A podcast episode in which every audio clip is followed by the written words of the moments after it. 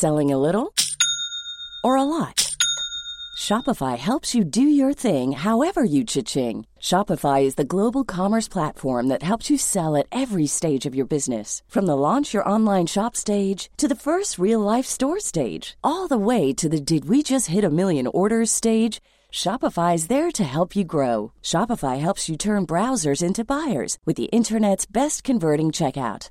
36% better on average compared to other leading commerce platforms because businesses that grow grow with Shopify. Get a $1 per month trial period at shopify.com/work. shopify.com/work.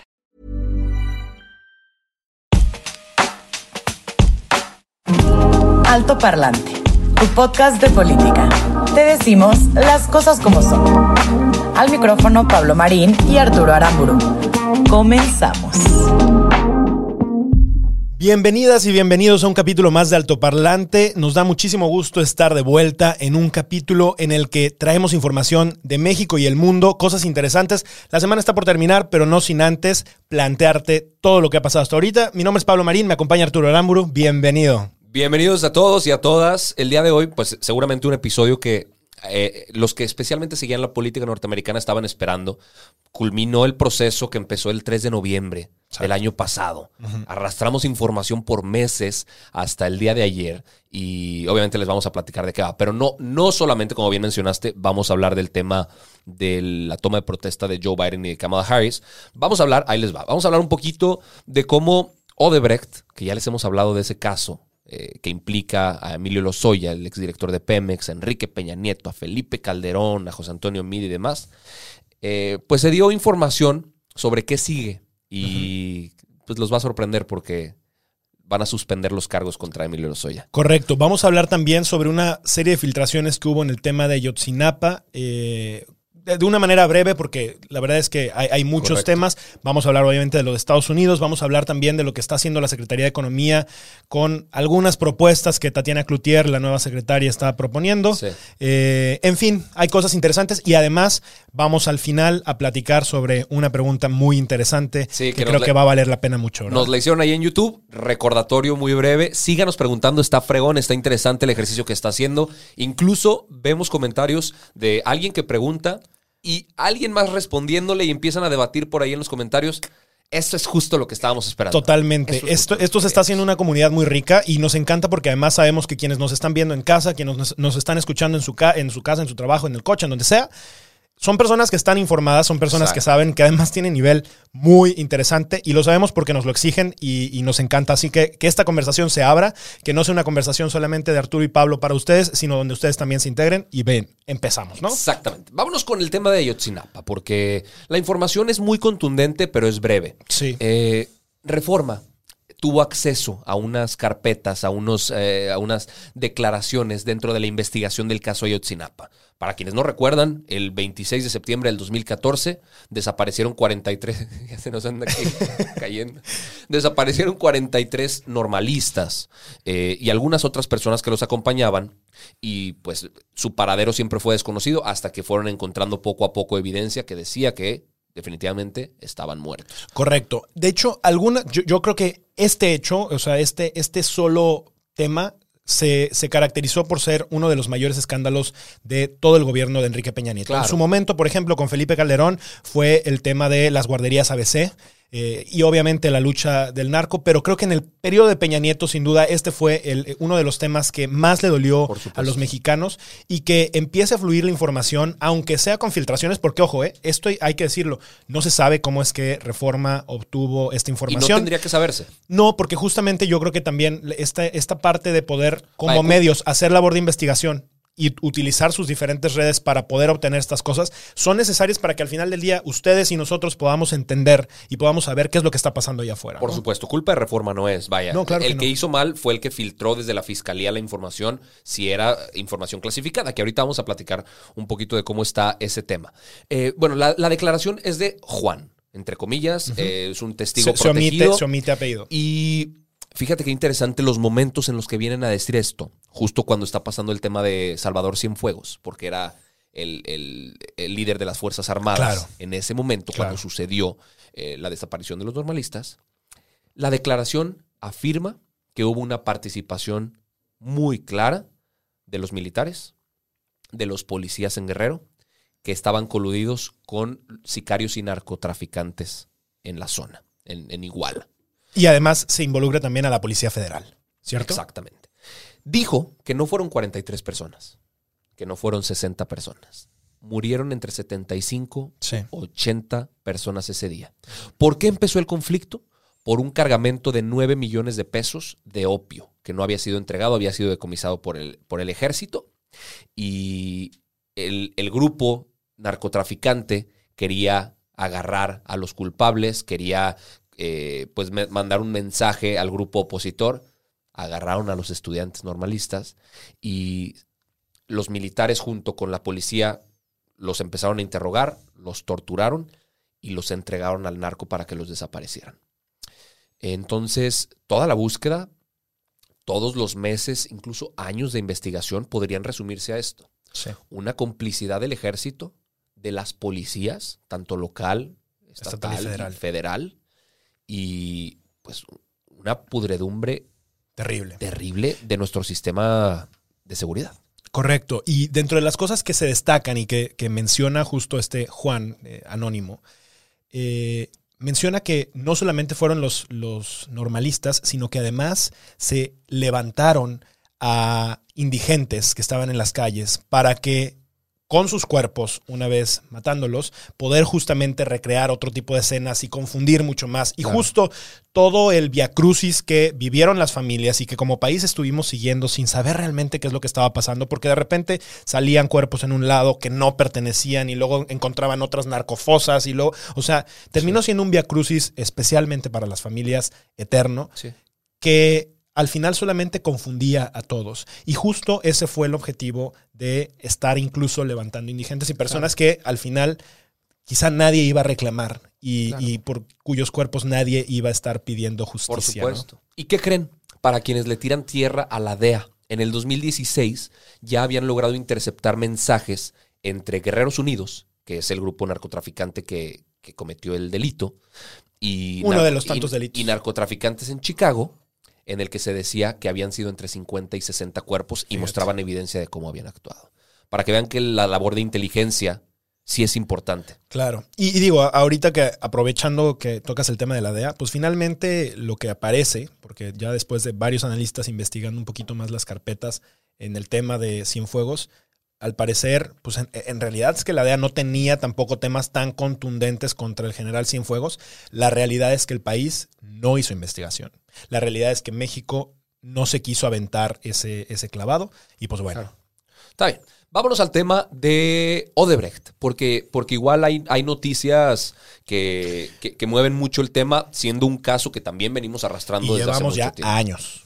Llevamos años y en- incluso aquí en el programa en Alto Parlante lo hemos mencionado Varias más veces. de una vez. Sí. Eh, se acordarán que a Emilio Lozoya lo agarraron en España después de haberse fugado, eh, lo trajeron a, a México, no pisó la cárcel, por supuesto, en ningún Ni momento. siquiera se le ha visto. Lo metieron a un hospital. Exacto. Eh, pues según una, una denuncia de Emilio Lozoya, como testigo protegido también, con esta, eh, este recurso que él, que él utilizó para, pues, para zafarse de alguna Claro. condena que, lo pudieran, que le pudieran imputar por ahí, eh, van a citar a comparecer a algunas personas, a distintos funcionarios, a exlegisladores, y los delitos por los cuales van a, a citarlos a, a comparecer es operaciones con recursos de procedencia ilícita, asociación delictuosa, cohecho, delitos que merecen entre 10 a 15 años de prisión. O sea, Claro. estamos hablando de, de- de delitos graves. Sí, no son delitos administrativos, no, no son pro- problemas administrativos que puedas pagar bajo fianza. Exactamente. Ahora, no, no son delitos por los cuales eh, se, se declara la prisión preventiva oficiosa. Es decir,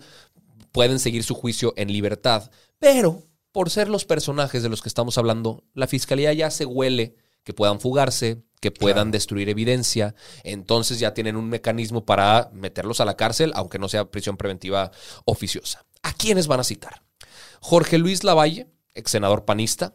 Eh, el 26 de enero se tiene que presentar en el reclusorio norte. Es el único que tiene citatorio, pero ya se sabe la lista de los que vienen. David Penicha, eh, un ex senador priista. Ernesto Cordero. Francisco Cabeza de Vaca, que ahorita es gobernador de Tamaulipas. Francisco Domínguez, que es gobernador de Querétaro. Salvador Vega, otro panista, Ricardo Anaya, Luis Videgaray, Enrique Peña Nieto, Felipe Calderón, Salinas de Gortari, José Antonio Mid. No, bueno. O sea, imagínate La- la, la lista- salpicadera que puede empezar a desencadenarse después de que presenten a citar, a, a- a- A a todos estos personajes. A estos personajes. Estamos hablando de la cúpula del poder, sobre todo del Partido de Acción Nacional, pero también del PRI. Claro. Estamos hablando de varios expresidentes. Claro. Estamos hablando de personas que eh, creo que la historia los juzgaría completamente diferente si salen culpables de eso. Por supuesto. No, por supuesto. Ahora, ¿y Lozoya? ¿Qué va a pasar con Claro. Emilio Lozoya? Porque. Terminará con el- como el héroe que, que acusó a los demás. ¿no? Exactamente. O sea, él, él utilizó el recurso de criterio de oportunidad Claro. para decir, señores, me voy a México extraditado, ya me agarraron en España después de haberme intentado fugar. Me voy a México, pero con una condición. Les voy a dar información del resto de la porquería que hay detrás de esta operación. Que por supuesto que tiene que este haber. delito, por Ah, no, era un, un lobo solitario que No, actuaba por por, sí mismo. Les doy esta información con la intención de reducir mi condena y, o incluso eliminarla, ¿va? No sé, Claro. no sé qué criterios ¿Quién tenga la fiscalía para decidir. Eh, pues resulta que ya anunciaron que van a suspender sus procesos penales. Ok. Suspenden su caso, por lo menos de manera temporal. Van a ver si la información que él dio les funciona para Cuadra. llegar a algunos otros. Claro. Cuadra con el, eh, la investigación y demás. Tiene un curso eh, Legal. legal interesante para la fiscalía. Y si no, regresan a, a, a- a- a investigarlo y a culparlo Claro. por sus delitos. Y yo creo que también otras cosas que seguramente no van a mencionar, pero también van a utilizar, pues van a hacer, van a ver de qué manera les funciona políticamente todo esto. Claro. Porque al final, más allá de un tema legal, es un tema político y se trata de dar un mensaje también a la clase política y a los ciudadanos, ¿no? Por supuesto. Ahora hay cosas que, que son verdaderamente extrañas. Desde que llegó no ha pisado la cárcel. Lo que sí les le pidieron es que cada 15 días fuera a- a firmar. Correcto. No ha ido ni una vez. Órale. Lo ha firmado a distancia. Ajá. Lo que sea que eso signifique. Y seguramente será por el pretexto del COVID, ¿o qué? Claro, que porque no querían que hubiera tumultos Ya. en, la, en, Bueno. en- en los reclusorios. y Mm. a ver, pero a distancia. Sí, es- justamente te- le pidieron que firmara cada 15 días por peligro de fuga. claro. Eh, ¿Dónde estará? Nadie sabe, nadie, el punto es que... Y le quitaron su pasaporte. Nadie lo ha visto. Nadie lo ha visto. Y Digo, sí, que te quiten el pasaporte, pero perdón, las fronteras mexicanas, o sea, son más... Sí, probablemente ya está. O sea, no sirven de nada. Sí, eh, exactamente. Ahora, la unidad de inteligencia financiera anunció que ya están preparando una denuncia penal extra a esta. Entonces, imagínate que le, le reducen los cargos por esta, por esta denuncia. La UIF ya está, ya está Tiene preparando otras. una porque tenía una red de 50 empresas fantasma para Claro. lavado de dinero. Eh, último datito del, del tema de Odebrecht, el, el INAI. Sí. Y justo también vale la pena decirlo porque hablamos de, de- de la desaparición de los órganos autónomos que está preparando Andrés Manuel para ahora en febrero. Hace dos le- capítulos. Le, le vamos a dar seguimiento a eso. El INAI ganó por fin una batalla legal para que se, se revele la información del caso Odebrecht. Que se, que se abran los expedientes. O sea, la, la batalla empezó en enero del 2018. Claro. Y apenas el 5 de noviembre pasado ganó la última parte. La fiscalía no ha dado la información aún. Y eso que en el 5 de noviembre ya, ya Se llevamos tuvo el último fallo. ya llevamos dos meses. Y ese fue la- la- Sí. el último punto de esclarecimiento de, que, de alguna duda que existiera. Eh, ¿Qué tendrían que entregar? Los nombres de los involucrados, la carpeta de investigación tapando datos confidenciales que, eh, eh, o sea, sí existen. Claro. Y, y pues listo, o sea, ¿quiénes han sido citados a declarar como testigos o como probables responsables del delito? Bien. Vamos a ver si lo, si lo otorgan. Y aprovechando el tema del INAI, es que justo eso, o sea, este tipo de información se puede saber gracias a figuras como Por esta. supuesto. O sea, el- la labor de investigación periodística que nosotros, por ejemplo, hacemos, que nuestros compañeros en otros medios están haciendo, la labor de, de- de- de- de poder dar a conocer la información de lo que está haciendo el gobierno, es gracias a este tipo de mecanismos que desde la iniciativa privada, desde la sociedad, desde los ciudadanos, se impulsó con la intención de que se pudiera abrir y transparentar las cosas de lo que está pasando allá afuera, de lo que está pasando en el país. Exactamente. Eh, y es por eso que vale tanto defender este tipo de instituciones y no se debería y sería un riesgo grandísimo para el país Totalmente. poder eh, integrarlas dentro del aparato de gobierno que además de ineficiente, pues es sumamente dudoso. Totalmente. su- Ahora sí, el tema de, de la toma de protesta. Ay, ay, ay. Que ayer tú y yo estuvimos bien picados viéndolo, viendo la ceremonia, siguiendo el chismecito, qué pasaba por aquí, qué pasaba por allá, qué hizo Joe Biden entrando a la presidencia. Entonces, ¿Qué hizo Donald Trump? ¿qué hizo Donald Trump al salir de la presidencia? Vámonos en orden. En Estados Unidos han vivido un mes de locura. Bueno, O sea, en el mundo, pero sí, Estados Unidos creo que ha tenido Pues una es que en, tensión. en Estados Unidos fueron, fueron tres miércoles seguidos Sí, bien interesantes, sí, ¿no? sí. El primer miércoles invadieron el Capitolio. El segundo miércoles empezaron, a- eh, más bien declararon y aprobaron el impeachment en contra de Donald Trump, el, el juicio político. Y el tercer miércoles del mes, Biden y Kamala Harris asumieron el poder en Estados Unidos. Exactamente. Y estamos hablando del presidente número 46 de Estados Unidos, en donde a mí algo que me parece muy interesante, y esto no es política, simplemente es una anotación de cómo la cultura gringa funciona, es impresionante cómo de todo hacen un show. Sí. Es impresionante. Y no lo digo para mal, ¿eh? yo creo que eso genera al final del día cultura y genera una- un, un sistema de arraigo para que la gente se sienta de una manera mucho más orgullosa. Son y- muy y esta parte- protocolarios, ¿no? son muy protocolarios y, y con cosas como, por ejemplo, hubo una parte en donde la primera rueda de prensa se le tiene que hacer a, a alguien de Associated Press, que, que es, o sea, la primera pregunta se le tiene que dar. Hay como todo este, este tema de, de- de poder tener como ciertos rituales Claro. que el presidente saliente le deja una nota en el escritorio al presidente Claro. eh, entrante. En fin, no, no se sabe todavía qué fue lo que le dejó Donald Trump, si es que se lo dejó. Pero son este tipo de rituales en donde creo que al final generan un sistema de, de- de pertenencia muy interesante que desafortunadamente nosotros no tenemos, ¿no? Por de arranque, supuesto. por ejemplo, el que estén presentes los ex- todos los expresidentes vivos eh, dentro de la ceremonia, es, es un acto en donde te, te dicen, oye, yo aunque no soy de tu partido, te acompaño en este proceso, yo estoy Claro. contigo y estoy dispuesto a sumar. Incluso después tuvieron un mensaje Barack Obama, eh, George Bush y Bill Clinton de manera conjunta con la intención de decir, vamos a unirnos. Y, y más allá, Estados Unidos ha sido extraordinario en decir, nosotros sabemos crear enemigos, pero también sa- sabemos generar Claro. Eh, unión de- interna, ¿no? Entonces, eso es lo que yo creo que hay, es Por mucho que rescatar. Por supuesto. E incluso hay cosas bien interesantes que hasta anecdóticas, ¿no? La entrega del, del- del maletín. Correcto, eh, nuclear. Nuclear. Eh, cuéntanos un poquito de eso. Es que, bien es que interesante. fue, fue extraño ahora porque Donald Trump se fue a Florida. Claro. Como no iba a ir a la toma de protesta A de. Biden en, en- exacto, a su residencia esta de golf en, en Florida.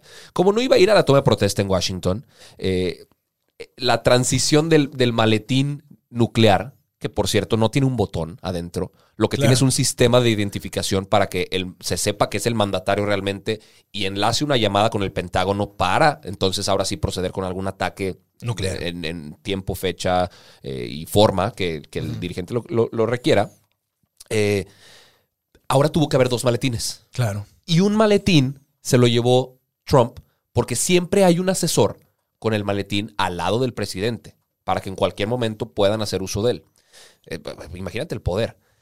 Se fue un, un maletín a Florida En el Air con Force Donald One. Trump, exactamente, y justamente a las 12, eh, tiempo del este, que fue la hora en donde en Washington estaba tomando protesta Joe Biden, se desactivó el mecanismo adentro de ese maletín y inició el, el maletín que estaba junto con Joe Biden. Y ahorita mencionaste algo bien interesante. Por primera vez en 152 años, no está presente el presidente saliente Claro. con la toma de protesta del nuevo presidente. Por supuesto que tampoco es de extrañar, estamos hablando de un tipo berrinchudo, caprichudo, que se ha, ha buscado hacer las cosas no solamente diferentes, sino mal. Y, Claro. y- y bueno, esto creo que a quien mal, más mal deja parado es justamente el mismo Donald Trump. O sea, ya hay incluso algunos de los grupos que antes estaban apoyándolo mucho que se han declarado como que eh, eh, lo, lo- ven como un, un- un líder débil. Y, y pues bueno, esto, esto termina siendo interesante. Al que creo que le benefició muchísimo esto fue a Mike Pence.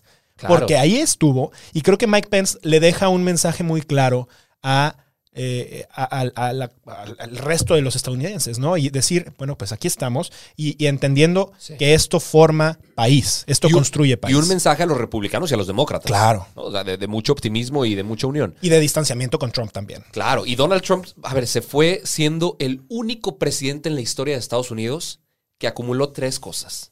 Nunca ganó el voto popular, porque no ganó Claro. el voto popular ni a Cierto. Hillary Clinton ni a Joe Biden. Sin embargo, legalmente fue, fue Sí. presidente, ¿no? No logró la reelección y aparte estuvo sujeto a un juicio político dos, Dos veces. veces. Ahí te va. ¿Con qué se va Donald Trump? Tiene el juicio político en la mesa pendiente. Que a ver si el próximo miércoles lo hacen para cerrar el- eh, los, mes- los miércoles del mes, ¿verdad?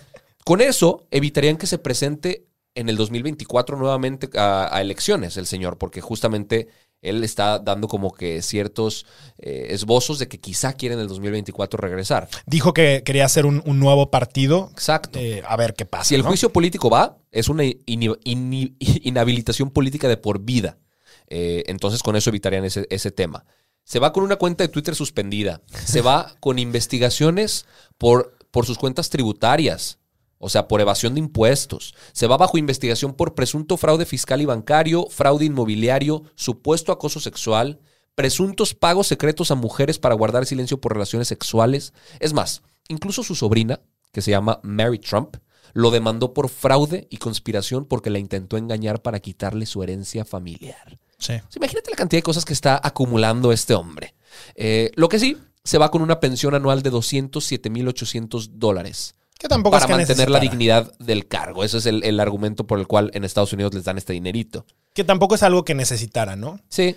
¿Quién sabe? eh? O sea, se, se va con mucho apoyo. No olvidemos que tuvo 71.5 millones de votos. Sí. O sea, es el récord para cualquier candidato que haya perdido las elecciones. Sí, ahora, digo, más allá de hablar de, de Donald Trump, que afortunadamente ya no vamos a tener que hablar mucho Sí. más eh, más adelante porque creo que me parece interesante. Yo creo que la, la simbología que hubo en el evento, Sí. ¿no? hablando específicamente de la toma de protesta, que es lo, lo nuevo y lo que viene, y, y- y creo que este nuevo paso que se va a dar, a mí me pareció muy interesante. De arranque, trataron de mantener dentro de toda la ceremonia la mayor diversidad posible.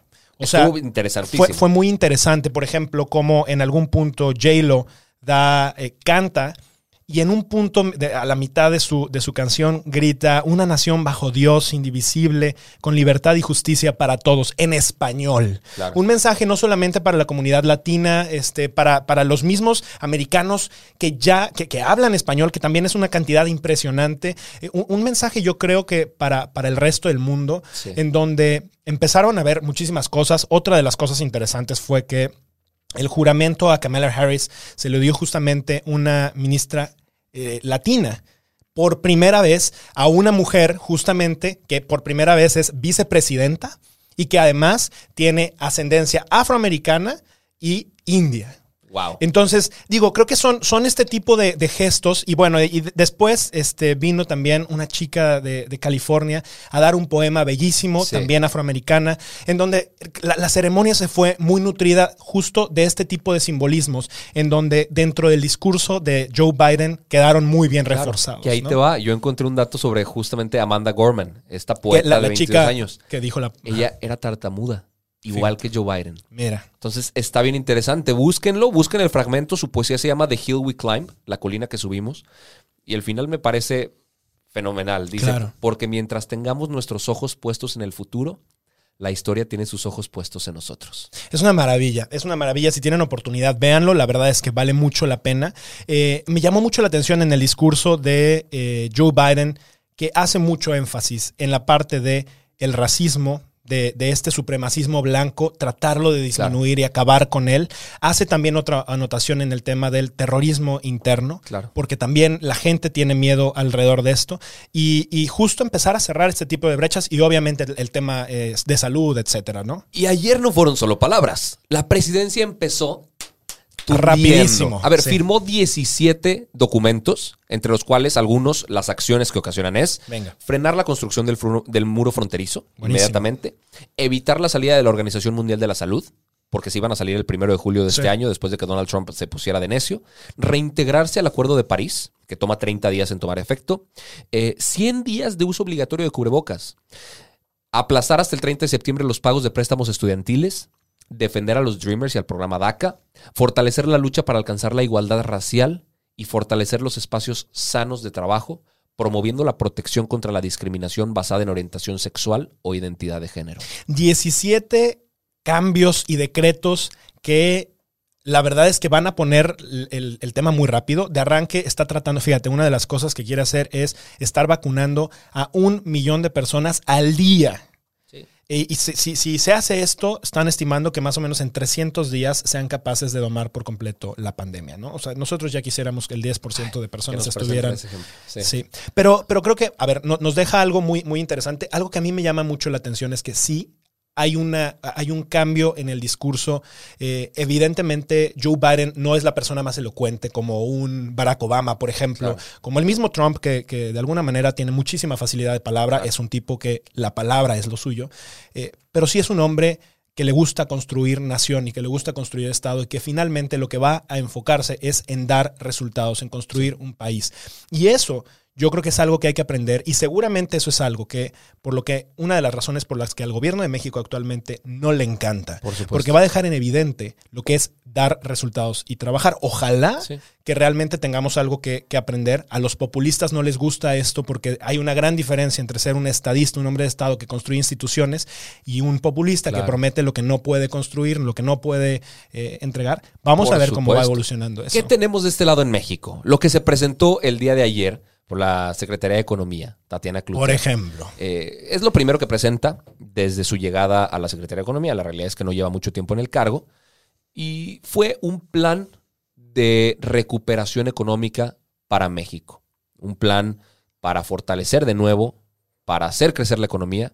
Y les platicamos muy brevemente de qué va. O sea, son cuatro ejes. Uno, fortalecer el mercado inter- interno, que son 60 mil créditos. Sí dijo que 20 mil de ellos van a ser para mujeres, 20 mil para eh, rezagados de pagos y 20 mil para instituciones muy bien portadas o muy bien cumplidas. Van a hacer un fomento a la facilitación de la inversión, o sea, van a agilizar los trámites de, inver- de inversión. Eh, van a reducir tiempos y facilitar procesos para hacer importaciones y exportaciones.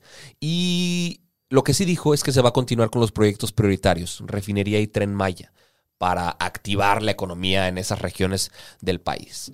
O sea, si lo queremos resumir muy rápidamente, son 60 mil créditos a la palabra. O sea, con eso pretenden revertir la contracción del Producto Interno Bruto del 10% que tuvimos en el último año. Con eso pretenden que no se cierren un millón de MIPIMES más, Exacto. que en un año ya se cerraron. Exacto. Eh, O sea, a ver, no estoy ni, ni cerca de ser una persona calificada para hablar de economía. Bueno, pero, Pero- si, si tú, si tú no estás calificado a la secretaria, menos. Es O que sea, no es perdón. posible. O sea, es, lo que no entienden es que es mejor que todas las empresas sobrevivan a como dé lugar. Claro. Que la gente tenga empleo, ingresos, que compren, que se generen ventas en el país. Y así la economía hace su función solita. Se reactiva solita. Pero si requiere una buena inyección de lana. Esto que están presentando es como preferir. Y justo, justo ayer me pasó y, y- y, ah, se quedó un carro parado afuera de- de la calle donde vivimos. E- Esto sería como preferir empujar el carro infinitamente en vez de ponerle gasolina, güey. Claro. Es tapar así el sol con un dedo para intentar solucionar con cosas realmente incompetentes. Eh, es como si nos hicieran pensar que lo que más le conviene al gobierno ahorita, y ojalá y no sea así, es que se agudice la crisis, que cierren las empresas, que haya pérdidas de empleo, que se expanda la cantidad de gente de su base votante, porque requieren que el gobierno les dé dádivas. Claro. Es como si quisieran que el país sufra, que nos rompan las piernas para después, después ellos darnos la muleta. Yo, yo creo que aquí hay algo, algo muy interesante y digo, el, a ver, el tema económico, lo dijiste perfecto, es insuficiente. Por supuesto. Es, es perfectamente, eh, no, no, no tiene pies ni cabeza. Pero es que tenemos que analizar, y más allá de la persona, podemos pensar que la secretaria es incompetente y por eso es que está así. Yo no creo que sea lo único. Tenemos que analizar tema por tema. O sea, vámonos y pensemos en el área de seguridad. No ha habido disminución en los asesinatos y podrán decir que hubo un 0.4% de disminución en los homicidios. Perdón, pues estuvimos encerrados ocho meses de 12. Claro que tenía que haber una disminución. No, eh, eh, cuando estamos viendo ese tipo de logros que de repente dicen el gobierno, oye, es que en economía aumentaron las remesas, es que no, eso no es porque el gobierno hizo bien su chamba. Claro. Es que disminuyeron los homicidios. No es porque el gobierno hizo bien su chamba. ¿Dónde está la parte de salud? Seguimos sin medicamentos. Sigue la, so- la- la sobresaturación hospitalaria. ¿Dónde está la parte medioambiental? ¿Qué se está haciendo por eso? La parte de infraestructura, los aeropuertos, las carreteras. ¿Qué, qué hay eh, alrededor de eso? Y te- se te- si te vas a energía es exactamente lo mismo. Y si te vas a educación es exactamente lo mismo. Al tema al que te metas, inversión extranjera. O sea, no, no hay, no hay ni pies ni cabeza. Y no estoy hablando de la persona, no estoy hablando del secretario, no estoy hablando del presidente. Estoy hablando, vamos a hacer análisis de cada uno de los temas. Vámonos supuesto. adentro y entonces sí vamos a entender la diferencia rotunda y ahorita haciendo el ejemplo tal cual de lo que está pasando en Estados Unidos, la diferencia entre lo que es construir un país con resultados y con acciones y solamente contar buenos cuentos que al final Totalmente. no detonen en cambios que los ciudadanos finalmente necesitan. El único que va a terminar evaluando esto van a ser ustedes y nosotros. Van a ser los ciudadanos que van a ver que sí, no, no hay mejores empleos, no hay mejor, no están mejor- siendo mejor re- remunerados. O sea, e- esto es lo que la gente necesita traducir. Más allá de si les cae bien o se le ve simpático cada mañana al presidente y muy elocuente poniendo caricaturas, no se trata de eso, se trata de los resultados que se traducen en cómo Claro. cambian las vidas, ¿no? Totalmente de acuerdo. Ahora, para cerrar el programa, vamos a responder una pregunta de Samuel Hernández. Él nos dijo eh, a través de YouTube, ¿sería posible que Andrés Manuel cambie la ley para poderse reelegir? Espero que no, son de los mejores podcasts. Saludos. Eso ya es un poquito de más. Pero respondiendo a la pregunta, ¿sería posible que Andrés Manuel cambie la ley para poderse reelegir? A ver, hay que dejar algo muy en claro. En México tenemos varias eh, líneas dentro de nuestra constitución política que prohíben la reelección. No solo para el presidente, sino también para gobernadores y para legisladores de, de alguna forma u otra, para alcaldes después de un segundo Claro. término, etcétera. La pregunta no es si ahorita se puede.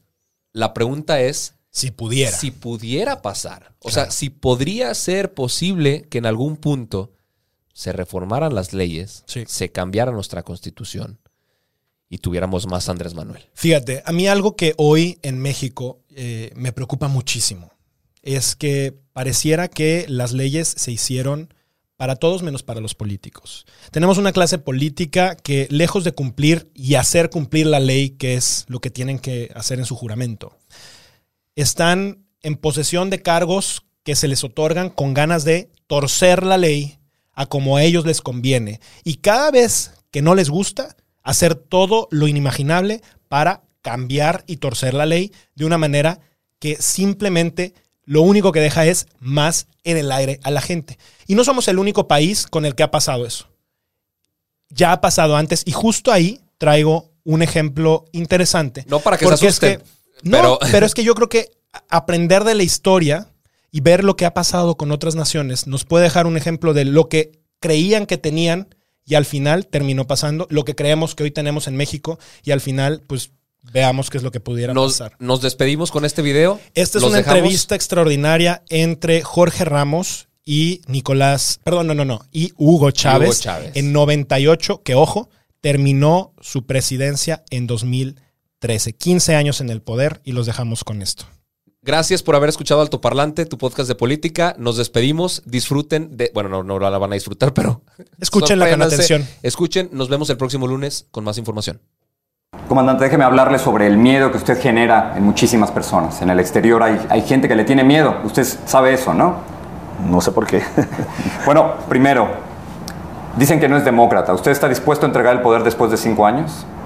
claro que estoy dispuesto a entregarlo, no solamente después de cinco años, yo he dicho que incluso antes, porque nosotros vamos a proponer aquí una reforma constitucional, una, una transformación del sistema político para tener una democracia verdadera, mucho más auténtica.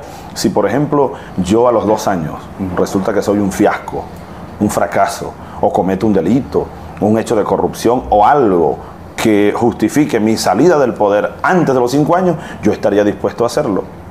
¿Nacionalizaría algún medio de comunicación, algún medio No, basta, basta con el medio de comunicación que tiene el Estado hoy. El Estado tiene el canal 8 venezolana de televisión.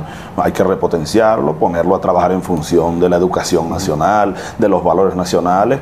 Los demás canales, yo tengo mm, las mejores relaciones con ellos, con los medios de comunicación. Deben seguir siendo privados. Más bien estamos interesados en que se amplíen, se profundicen. ¿No hay intención de nacionalizar absolutamente nada?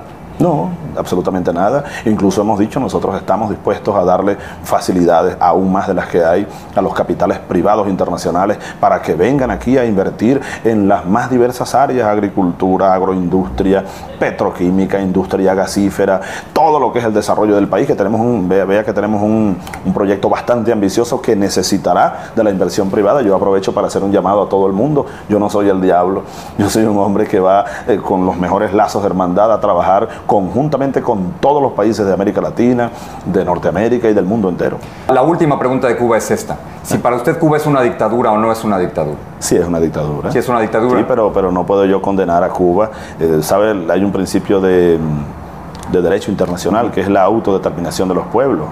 Los pueblos deben darse sus gobiernos o deben hacer sus propias historias. Yo no puedo desde Caracas, sentado aquí, empezar a juzgar a los gobiernos y a los pueblos del mundo. Esto es todo por hoy, pero sin llorar. Estaremos de vuelta cada lunes y jueves en todas las plataformas. Si crees que alguien necesita entender las cosas como son, compártele este capítulo. Nos vemos. A lot can happen in the next three years. Like a chatbot may be your new best friend. But what won't change? Needing health insurance. United Healthcare Tri Term Medical Plans are available for these changing times.